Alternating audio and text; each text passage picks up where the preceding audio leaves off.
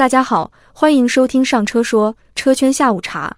每周一到周五，我们给您播报汽车圈最及时的新闻热点和动态。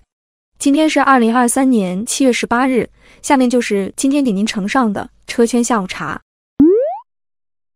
乘联会秘书长崔东树发文表示，目前汽车销量与房地产销量的关系是一辆车对应四十五平方米房，销量的对比关系较突出，较最高点二零二零年的一辆车对应七十平方米房有所改善，但挤压消费的压力仍然较大，导致车市需求相比楼市严重低迷。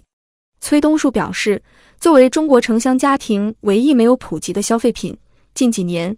全国乘用车市场总体走势不强，乘用车消费持续低迷，难以有效拉动居民生产和生活消费的高质量发展。随着七月的高基数持续，车市负增长压力巨大。崔东树建议可重启燃油车车辆购置税优惠，采取减免购车人员个税、汽车下乡、鼓励结婚购车等更多措施来促进汽车消费。乘联会的统计数据显示，去年一到十二月。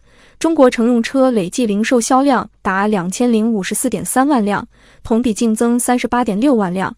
而相关激励政策启动后的六到十二月，同比增加的数量为一百四十五点二万辆，增量贡献巨大。可见，崔东树认为，今年下半年中国汽车市场需要更强的推动力。也有网友表示，本来卖得好好的，你说完要有刺激政策，用户又要开始观望了。七月十七日。东风本田举行二十周年主题活动，发布了代号为“创未来二零三零”的新战略。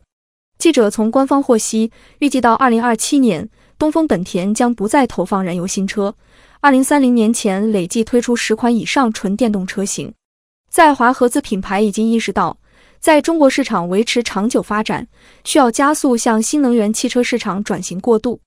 东风本田激进的电动车规划并不算个例，目前。东风本田在售的纯电动车型仅有本田 ENS 一一款，六月销量只有一百五十五辆，今年累计销量为两千八百八十二辆。下一款纯电动车型 ENS 二要等到二零二四年才上市。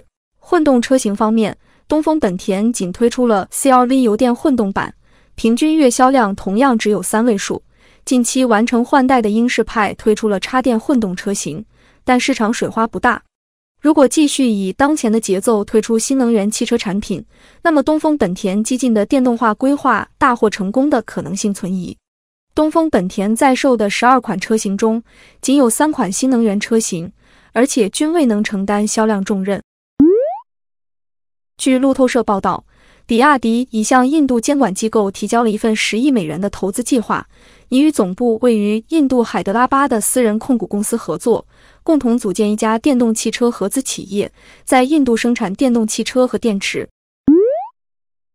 多位产业链知情人士表示，蔚来已经放缓了电池工厂的部分设备采购，推迟了自制电池的量产节点。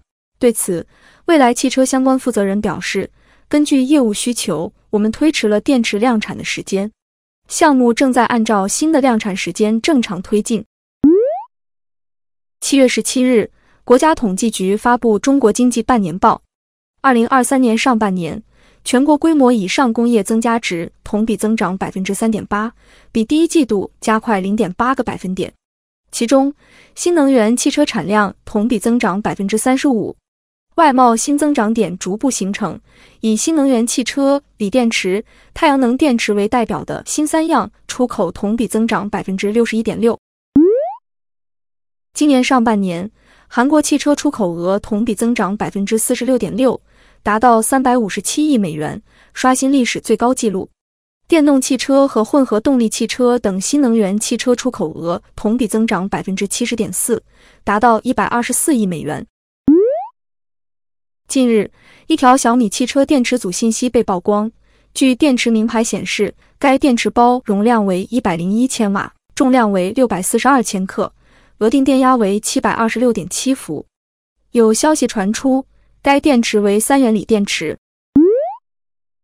据路透社报道，特斯拉上海工厂的几名员工表示，他们在第二季度获得的奖金是月度基本工资的一点五倍，高于过去大多数员工因平均表现而获得的季度奖金，而季度奖的数量是月薪的一点二倍。